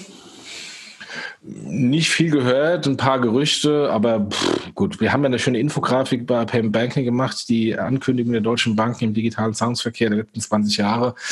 Aus meiner Sicht ist XPay da ein, ein weiteres Kapitel, wo viel angekündigt wird und am Ende des Tages wenig geliefert wird. Das ist eine Wette, die ich eingehen möchte. Deutsche Handelsbank, so ein Hidden Champion, der irgendwann mal aus der ganzen Sofortüberweisungssache noch heraus äh, mit entstanden ist und irgendwann, glaube ich mal, das Family Office der Familie Reimann, glaube ich mal, war und dann daraus so eine Art ja, Handelsfinanzierungsbank entstanden ist mit neuen nee. Zielen. Nee? Nee, nee, das Family wow. Office war schon immer da. Das Family Office hat sich bei der Bank beteiligt, ähm, äh, auch im Kontext von Sofort und hat die dann umbenannt in Deutsche Handelsbank, ähm, beziehungsweise Sofortbank und dann, als man sofort wegverkauft hat, in Deutsche Handelsbank und hat natürlich äh, sehr viele Services rund um Online-Händler angeboten. Unter anderem das, was du richtig sagst mit. Ähm, Wir hatten ja irgendwann einen Podcast, ne? Vor knapp genau, zwei Jahren, genau, glaube ich, ne? Genau. Also die Silicon Valley Bank, die immer groß gefeiert wird, ähm, ähm, die macht das auch. Deutsche Handelsbank hat es dann entweder vor der Silicon Valley Bank in Deutschland eingeführt oder auch nicht, keine Ahnung. Ähm, aber das ist ein etabliertes Großgeschäft, ähm, wo man, wo man Venture Debt macht. Und das haben die gut gemacht. Okay. Und jetzt haben sie neue CEOs, ne? Ich kenne allerdings den Hintergrund nicht. Weißt du was, äh, warum nee, da der CEO zurückgetreten ist? Das ist Daniel, Daniel, ne? Ja. Daniel, Daniel ähm, jetzt in den Aufsichtsrat gegangen ist und die haben jetzt zwei neue Co-CEOs.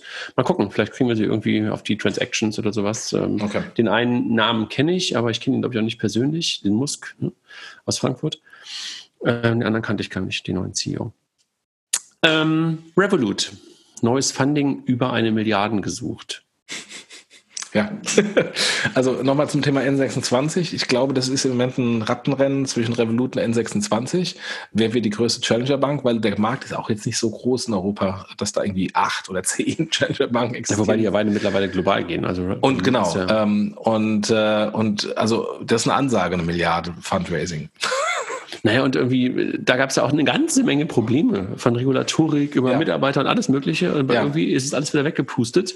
Ähm, und die Wachstumskurven gehen scheinbar in die richtige Richtung. Ich bin ja kein Revolut-Fan. Ne? Also ich habe das ja für mich nie verstanden. Liegt aber einfach auch daran, dass ich halt kein ähm, ja, Währungsgeschäft in Anführungszeichen oder irgendwie in verschiedenen Währungen lebe. Und die App war irgendwie für mich nie so, nie so geil und äh, ich bin da ja dann bei einer anderen Challenger Bank irgendwie eher glücklich geworden. Aber Revolut habe ich nie so für mich entdeckt. Ja, ich bin weder noch, also von daher, ich schaue mir das von der Seite nicht an. Okay, dann lass uns über die größte Challenger-Bank sprechen, die wir in Deutschland in den letzten Jahren hatten. Was passiert denn gerade bei Wirecard?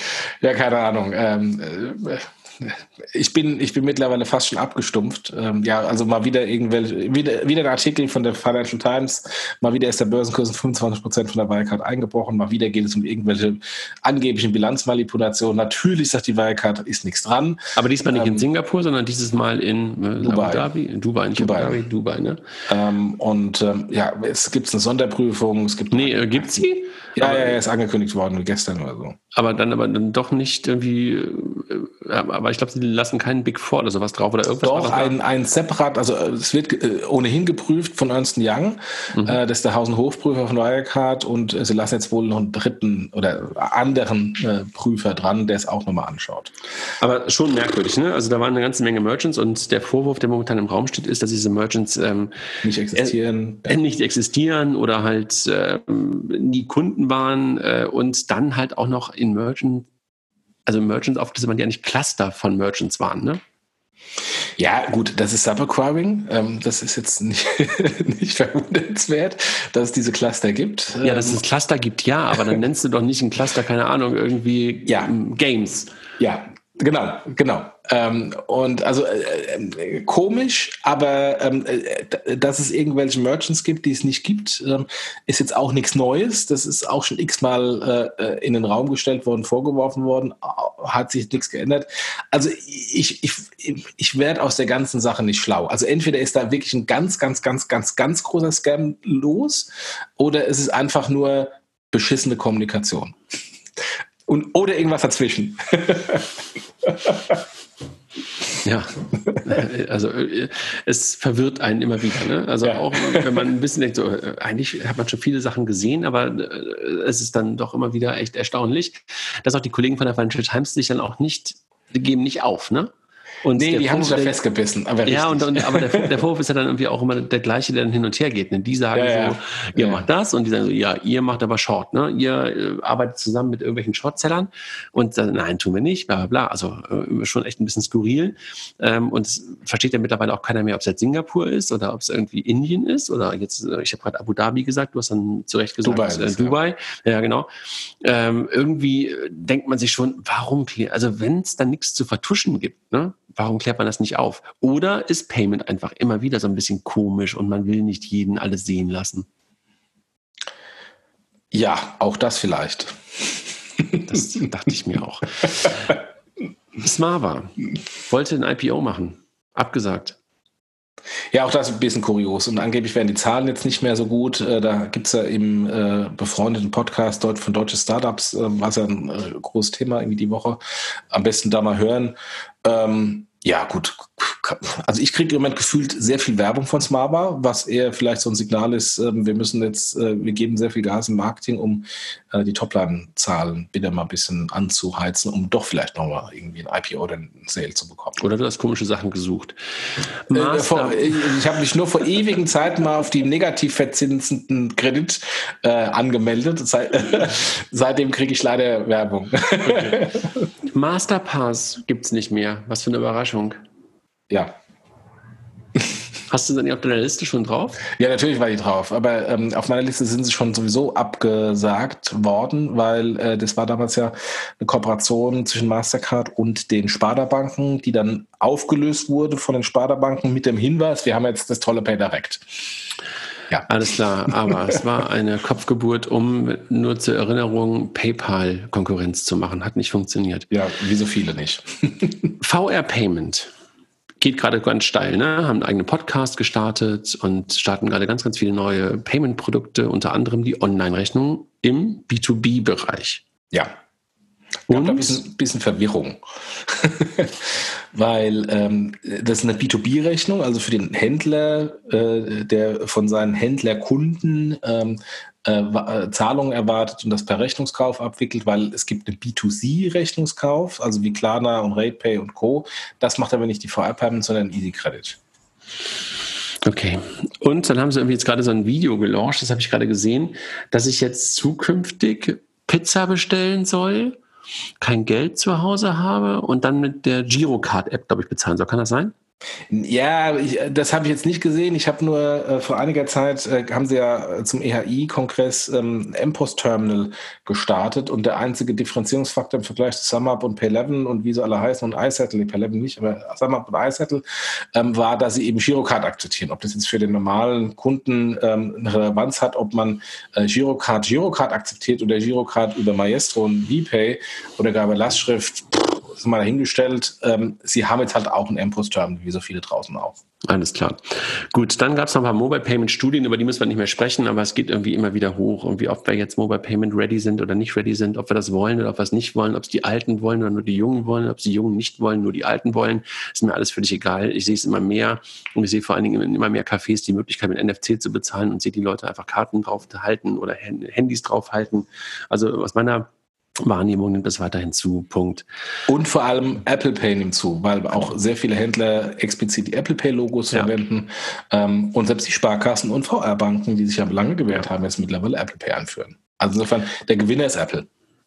Der BGH hat ähm, jetzt das Thema PayPal und Sofortüberweisung nochmal ähm, zu äh, klären. Ne? Da gab es vor langer Zeit mal irgendwann dieses Thema zumutbares Payment und das Thema, kann ich, darf ich für bestimmte Bezahlvarianten Geld nehmen? Und jetzt äh, hat, glaube ich, ähm, die nächste höhere Instanz, habe ich noch nicht der BGH, sondern eine darunter, gesagt, man darf für PayPal und für Sofortüberweisung jetzt Gebühren nehmen. Ne? Ähm, und das geht, glaube ich, jetzt nochmal zum BGH, das Thema. Ja, äh, gut, äh, PayPal hat es ja eigentlich in den AGBs drin. Dass ähm, du nicht tun darfst, ne? Als dass man es nicht tun darf, genau. Mhm. Äh, macht aus Sicht PayPal natürlich auch Sinn, weil PayPal will sich ja nicht sein eigenes Grab schaufeln, dass äh, man ähm, auf der, auf der Payment-Page dann runtergerankt wird, weil äh, der Kunde dafür irgendwie was bezahlen muss und dann lieber woanders klickt. Gut, dann lass uns noch über eins sprechen, ganz kurz. Die Transactions IO am 19. November ähm, in, oh, wie heißt dieser Ort? Friedenhagen. Friedenhagen. An der Grenze zwischen Offenbach und Frankfurt. Also es gibt da unterschiedliche Aussagen, was es nun ist. Also ich glaube, es ist Offenbach, aber zur Not, also an der Grenze ist schon mal richtig. Wo wir die Transactions äh, IO machen, äh, das erste Mal und wo wir das Fintech des Jahres ähm, auch küren werden. Ähm, und ich würde ganz gerne ganz kurz mit dir die Nominierten einmal kurz durchgehen und ganz kurz sagen, welche Preise wir vergeben und einmal ganz kurz über die Jury sprechen, aber wirklich nur ganz kurz. Ja, dann wir vergeben Fintech des Jahres 2019 einen Jurypreis. Wir vergeben aber auch den Publikumspreis. Das heißt, ihr könnt demnächst, ihr Hörer, ihr Leser des äh, Blogs, des Podcasts, könnt demnächst hier abstimmen. Also einen Publikumspreis. Und wir vergeben wieder den Newcomer, äh, den Newcomer des Jahres 2019 einmal von der Jury und einmal vom Publikum. Das heißt, wir haben vier Preise. Können natürlich auch ähm, Nee, doch vier Preise. Das können aber auch nur zwei sein, wenn Publikum und Jury sich einig sind, das gleiche sein würde. Ne? Genau, so. Ja, wir haben in der Jury sitzen ähm, eine sehr diverse ähm, Runde. Die Vera Neidel von PwC, die der eine oder andere ähm, vom Panel über Finanzprodukte für Frauen von den letzten Backs auf jeden Fall hören äh, kennen könnte. Ja, und die war auch schon hier im Podcast, bei dem Live-Podcast von äh, vor einem Jahr äh, bei der Fintech Week Hamburg. Super. Und Viran ist dabei. Bernd Storm ist dabei, ähm, der ursprüngliche Gründer von Abo Alarm und äh, Macher von Bits und Pretzels. Äh, der kann uns bestimmt ein bisschen was von, äh, wie es ist, mit Obama einen Tag zu verbringen, erzählen. Dann Jan Sessenhausen wieder dabei, hatten wir schon in der Jury. Jan ist ähm, Partner bei Tengelmann Ventures. Ähm, ist er Partner geworden? Ja. Ah, Gratulation. Wusste ich gar nicht. Ähm, Jan dabei. Also das heißt, ihr seht, wir haben PwC dabei, wir haben mit Bernd einen Gründer dabei, der halt eine große Konferenz macht. Wir haben mit Jan einen ähm, super guten Investor dabei. Wir haben mit Max Flöteto, äh, Flöt Otto ähm, von McKinsey jemanden dabei, der auf der letzten Becks einen super Vortrag gehalten hat und auf dem Panel irgendwie auch echt gut unterwegs war. Dann die Jessica Schwarzer, früher vom Handelsblatt, jetzt mittlerweile einfach eine freie Journalistin ähm, und die LinkedIn Top Voice 2018, ähm, eine Börsenexpertin, die uns unterstützt. Dann die Caro Thomas von Payback. Äh, den Tom Dupp, den kennen auch viele, viele Hörer. Früher bei der Deutschen Bank Research, hat immer geile äh, Research-Papiere geschrieben und jetzt bei der, ähm, bei der KfW im Digital Office. Und Sibylle Strack ähm, von Contest, der Co-CEO von Contest, ähm, die schon mal Gewinner waren, äh, nicht nominiert sind und insofern halt auch gut in der Jury dabei sein darf. Die sind in der Jury ähm, und wir haben nominiert und nominiert wurden die Startups äh, aus dem Payment and Banking Team. Also wir haben nicht mehr diese Riesenliste, die wir früher mal hatten, wo dann irgendwie erst die Top 10 aus der Crowd gewählt worden sind, sondern wir waren uns einfach einig, dass wir alle, ich glaube, vier durften wir nominieren oder drei, Jochen? Weiß nicht genau. Vier. Zwei. Vier zwei Later Stage und zwei Early Stage Startups. Genau, und wir haben nominiert Ellen war, ähm, also das, ähm, das, das Ding von Chris Bartz äh, zum Thema ähm, äh, Plattformen für Banken zur Digitalisierung ähm, des, ähm, boah, ähm, Investmentgeschäftes. Dann Raisin, über die wir gerade schon gesprochen haben, ähm, Weltsparen. Trade Republic, ähm, über die Kollegen haben wir gerade auch schon mal kurz gesprochen. Dann Yonko, der Angreifer für das Thema ähm, Check24. N26 ist nominiert. Expuro, über die wir heute schon gesprochen haben, nominiert Tomorrow. Gewinner vom letzten Jahr, trotzdem wieder dabei. Modify, Adyen, äh, WeFox, Click, dann Studentenfinanzierung. Klarna ist dabei, FinCompare ist dabei, unser Sponsor hier. Penta, Avamo, SumUp, Scalable, CyberDirect und Bugs, die Kollegen aus Holland. Also ihr seht ähm, eine sehr diverse ähm, Liste an, an Fintechs, ähm, die ihr in den nächsten Tagen auch, über, über die ihr in den nächsten Tagen auch abstimmen dürft und vergeben werden die Preise am 19. November in Friedenhagen. Ich habe es mir gemerkt, Jochen. Ähm, im Rahmen der Transaction IO, auf die ihr natürlich gerne noch kommen könnt. Also und das war's zum Fintech des Jahres. Alle Nominierten kriegen noch einen eigenen Artikel, hat, hat er schon gestartet. Also mhm. wenn man das ein oder andere eben nicht kennt, gerade bei den Early Stage oder Newcomern, dürfte das ja der Fall sein. Ähm, die werden auf jeden Fall alle noch mal im Blog vorgestellt. Genau, so Jochen, jetzt sind wir schon über eine Stunde unterwegs. Ähm, und aus der Crowd hatten wir noch ein paar Themen. Und vielleicht sagen wir zu jedem noch irgendwie so ganz kurz zwei Sätze. Über Wirecard sollten wir sprechen, haben wir gemacht. Wir sollten einen Ausblick auf das Jahr 2025 im Payment geben. Das sollten wir vielleicht mal einen eigenen Startup machen, äh, eigenen Startup, einen eigenen Podcast. Wir können so ein Startup machen. Genau, ein Startup machen. Das den eigenen Podcast machen äh, zu dem Thema. Ähm, das Interessante ist, ähm, ich warte ja auf das Jahr 2020, weil es gab ja damals mal eine Studie vom Bankenverband. Ah, und, von, von ähm, Ibrahim Karasu, stimmt. Und wie weiß nicht mehr, wer die Beratungsgesellschaft war vom Bankenverband. Ähm, muss man gucken, steht im IT-Finanzmagazin. Auf jeden Fall haben die eine Studie gemacht, wie PEM 2020 aussieht. Und das ähm, war vor drei oder vier oder fünf Jahren, ich weiß gar nicht mehr, schon lange her. Und ich habe mich damals massiv daran gestört, weil so äh, wirklich handwerkliche Fehler dahinter sind. Habe dann einen Gegenartikel geschrieben äh, zu dem Artikel, der im IT-Finanzmagazin war, auch im IT-Finanzmagazin, der mega geklickt, äh, geklickt wurde. Und habe dann Prognosen äh, gegeben, wie Payment 2020 aussehen kann, wie es nicht aussehen kann. Hol doch mal raus. Hol jetzt, sind raus, wir, jetzt sind wir fast im Jahr 2020. Ähm, da sollten wir auf jeden Fall mal ein Follow-up machen und gucken, wer damals recht hatte. Also ich glaube, ich okay. stehe ganz gut da. Und dann sollten wir dann nochmal nach vorne schauen, wie es dann fünf Jahre aussieht. Gut, also machen wir nochmal. Danke für den Hinweis. Und dann 15 Jahre Digitalisierung bei Banken. Da war zu viel Gejammer auf der BEX, ähm, war das Feedback auf Twitter. Und du hast zu sehr gebasht, war das Feedback zu dir. Ich habe ähm, nicht gebasht. Äh, äh, habe ich nicht gesagt. Ich habe halt nur, ich habe zitiert. ähm, und es war die Frage, was soll man konkret tun? Ähm, machen wir möglicherweise auch lieber nochmal einen eigenen Podcast zu mit dem einen oder anderen. Vielleicht ja, ich glaube, wir sollten das mal machen, weil also ähm, zum Thema Bashen, ich habe einfach nur gesagt, äh, es kamen Studien von McKinsey, die, die relativ klar gezeigt haben, dass das Cost-Income-Ratio in, ähm, in Deutschland, äh, also bei den deutschen Banken, katastrophal aussieht im Vergleich zu den ähm, äh, anderen Banken in Europa. Heute, heute gab es, glaube ich, das Weltbankentreffen und die amerikanischen Banken dicke Eier, ganz groß. Ja, klar. Und die europäischen Banken alle gejammert. Ja, und, und der, der, by the way, der, der der CEO von der UniCredit hat auch klar gesagt, äh, unsere Bewertungen sind alle so schlecht. Äh, das heißt, wir können Aktien als Übernahmekapital gar nicht nehmen. Deswegen wird es in Europa vermutlich bis auf weiteres sowieso keine großen Übernahmen im Bankenbereich geben. Alleine deswegen. Ja. Ähm, naja, auf jeden Fall, äh, was mich, was mich auch bei der Diskussion damals gestört hatte, war, ähm, es ist eindeutig Cost-Income-Ratio ein Problem. Was kann ich machen? Ich kann die Kosten cutten, das machen sie alle. Ähm, ich kann aber auch der, auf der Topline, auf der Revenue-Seite was machen. Und wenn ich mir jetzt die großen äh, Fintechs anschaue, die Revenues von PayPal, die Revenue von TransferWise, ähm, die Revenues von Wirecard, die als Start Startup gestartet sind. Ähm, da gibt es große Revenue Pools, äh, die adressiert werden von Stripe, von Adyen, äh, von Wirecard im Payment, von TransferWise im FX-Bereich, von 360T im FX-Bereich. Ähm, da, da sind große Volumen, die aber an den Banken vorbeigehen. Und das war das, was mich auf der BEX bei der Diskussion auch so äh, gestört hat. Dann ist ein Faktum eindeutig, Cost-Income-Ratio, Katastrophe. Ähm, es gibt große Revenues bei Startups oder Grown-ups und man diskutiert über ähm, ähm, äh, Loyalty und ein P2P-Payment-Startup äh, aus der Bankenbereich. Und das ist das, was mich, was mich halt massiv gestört hat, nach dem Motto, liebe Leute, ihr diskutiert am eigentlichen Thema komplett vorbei. Gut, aber das lag was auch daran, dass die beiden, die auf dem Panel waren aus der Bankenwelt, auch eher über diese Retail-Themen ähm, nachdenken und möglicherweise die Themen, die du gerade im Kopf hattest, bei denen nicht ganz so präsent waren. Naja, also Transfer ist ja auch Retail-Payment. Da hast du recht. Da hast du recht. so, wir sollten noch über Learnings sprechen. Das war so ein allgemeiner Begriff. Da weiß ich nicht genau, was die Kollegen meinten, ob es Learnings im Podcast waren oder Learnings bei Banken, keine Ahnung. Lassen wir mal stehen.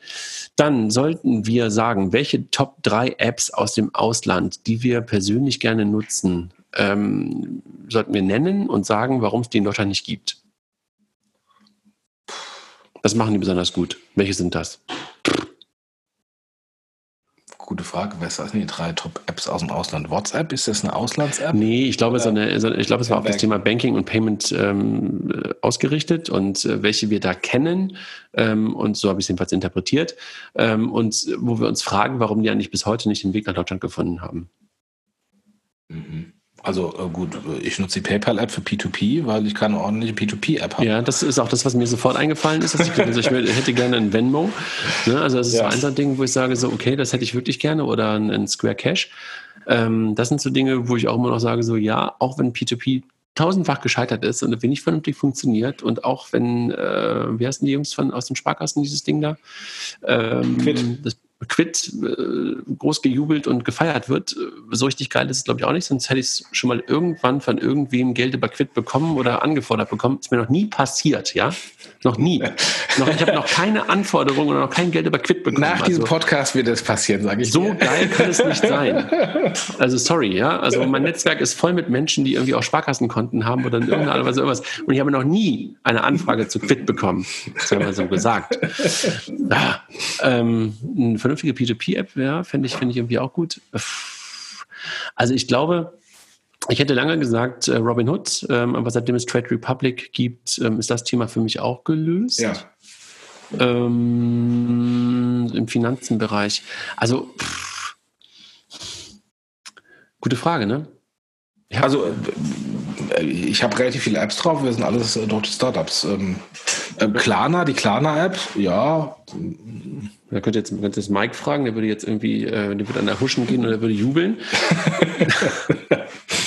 Ja, ähm, also vielleicht nehmen wir das nochmal auf und gucken nochmal. Also ich habe jetzt gerade mein Handy auch hier nicht neben mir liegen, ähm, aber ad hoc fällt mir jetzt nichts an. Gut, dann sollten wir einen Podcast machen oder sollten hier Stellung nehmen zum Thema SWIFT und Korrespondenzbanken. Wie funktioniert internationaler, internationaler Zahlungsverkehr? Das war schon mal Thema. von wem, von wem kommt diese Frage denn? Ich glaube hier von dem Kollegen, dessen Kollege, der, der von Satoshi Pay, wo der Kollege bei Wirecard ist. Wie heißt der nochmal? Okay.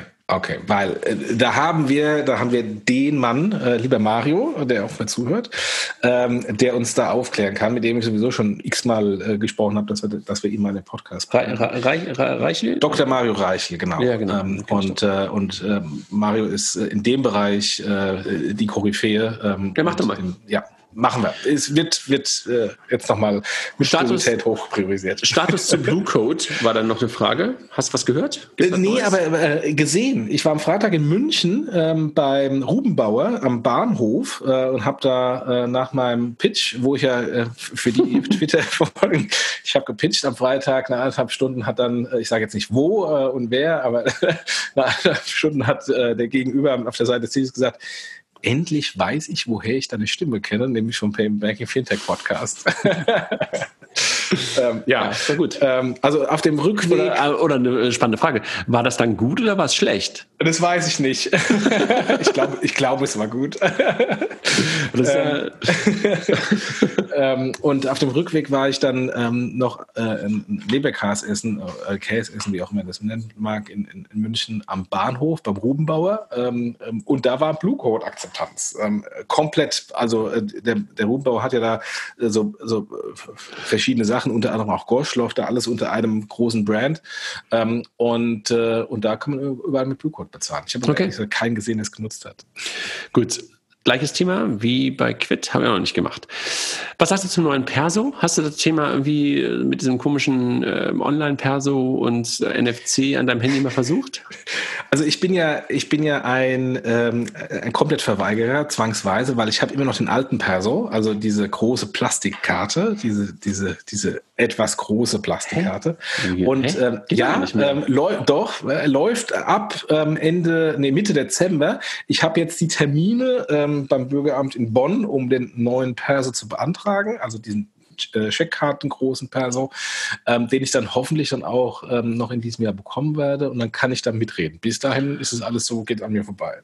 Also ich habe das Ding und meiner läuft sogar in einem Jahr aus und ich habe dieses Zeichen da drauf und alles. Das Ding funktioniert nicht. Ich kann es nicht auslesen. Ich habe das irgendwie eine halbe Stunde da drauf gehalten, immer wieder. Es funktioniert nicht.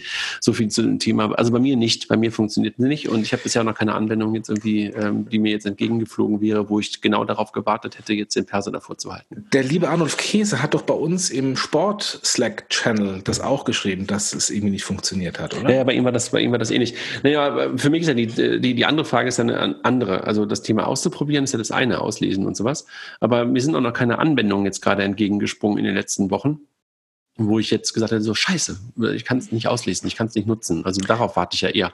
Naja, also äh, für KYC ist es ja eine ideale. Ein Ja, hast du Szenario. einen Fall gehabt, wo es dir entgegengesprungen Nein, ist? Wo nein. Siehst du? Und äh, äh, das ist genau das Interessante. Jetzt, wo Apple das aufgemacht hat, gibt es ja eigentlich keinen Grund mehr, das nicht zu machen. Ähm, und äh, das werden wir garantiert, weil ja auch die Apple-Diskussion äh, passiert äh, in hinsichtlich Apple Pay und Öffnung der NFC-Schnittstelle auf der auf der Mobile Payment Seite. Genau das Gleiche wird bei Apple auch passieren, wenn Apple tatsächlich mal irgendwann die NFC-Schnittstelle für Mobile Payment aufmachen würde. Es wird nichts am Marktanteil von Apple Pay ändern. Lass mal so da stehen. Und dann war die Frage nach dem Status der Identifikationsdienste, Yes, VeryMe und so weiter. Von VeryMe hört man momentan eine ganze Menge, ne? Äh, Ja, aber auch nur, ist ja wieder nur viel Ankündigung. Also ich Nö, so ein paar Sachen. So, nee, nee, nee, nee, so ein paar Sachen. Ich glaube, Thüringen war, glaube ich, jetzt ein Bundesland. Thüringen. Ja, andere? dass eine Kooperation machen, dass da irgendwie. Äh, Nee, du kannst die, es jetzt nutzen Die dort. Government-Sachen. Kannst okay, nutzen. okay, gut. Und äh, haben, glaube ich, jetzt auch eine Kooperation mit einem anderen ähm, Multi-Trusted Provider aus Skandinavien. Skandinavien, ja, gestartet. gesehen, ja. Aber yes, ich meine, äh, Sparkassen sind dabei, Volksbanken sind dabei. Gibt es da was Neues? Nee, von Yes hört man lange nichts mehr. Also ist sehr ruhig. Das kann gut, aber auch schlecht sein. Keine Ahnung, werden wir sehen. Ähm, wenn ich mir, wenn ich mir, nee, aber wenn ich mir anschaue, ist Es jetzt, druckst. nein, es ist jetzt iOS 13 draußen und da kann ich Login mit Apple machen. Ähm, insofern, das ist jetzt angekommen. Ich habe ja einen großen Artikel damals geschrieben.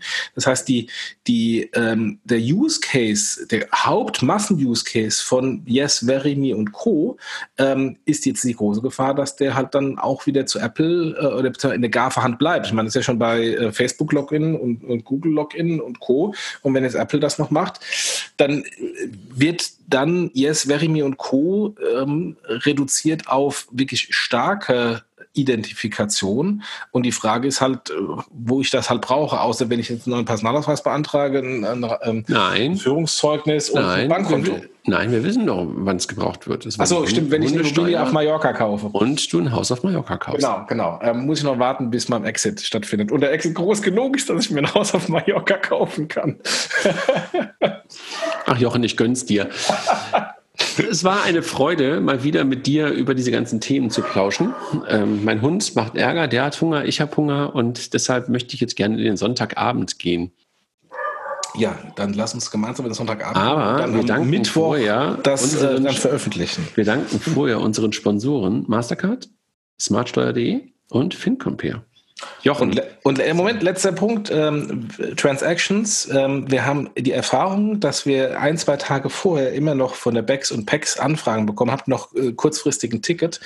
Besorgt euch die Tickets. Ansonsten kann es dann auch genauso sein wie bei der BEX und bei der PEX, dass es ein, zwei Tage vorher eben keine Tickets mehr gibt. Also von daher, wir sind im Moment ähm, gut am Laufen. Also es ist noch Platz, aber ähm, so langsam ähm, jeder Tag äh, kommen neue Buchungen rein. Besorgt euch die Tickets. genau. Schönen Sonntag. Macht's Oder gut. wenn ihr es hört, Mittwoch. Mittwoch. Tschüss. Tschüss.